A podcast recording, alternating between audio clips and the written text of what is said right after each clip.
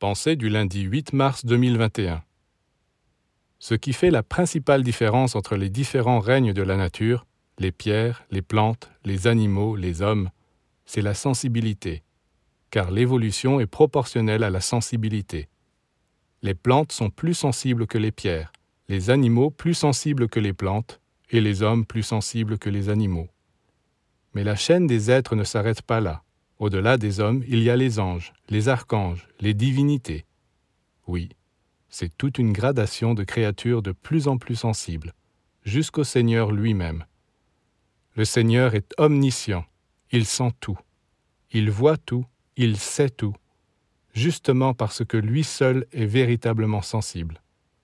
Voilà les véritables dimensions de la sensibilité.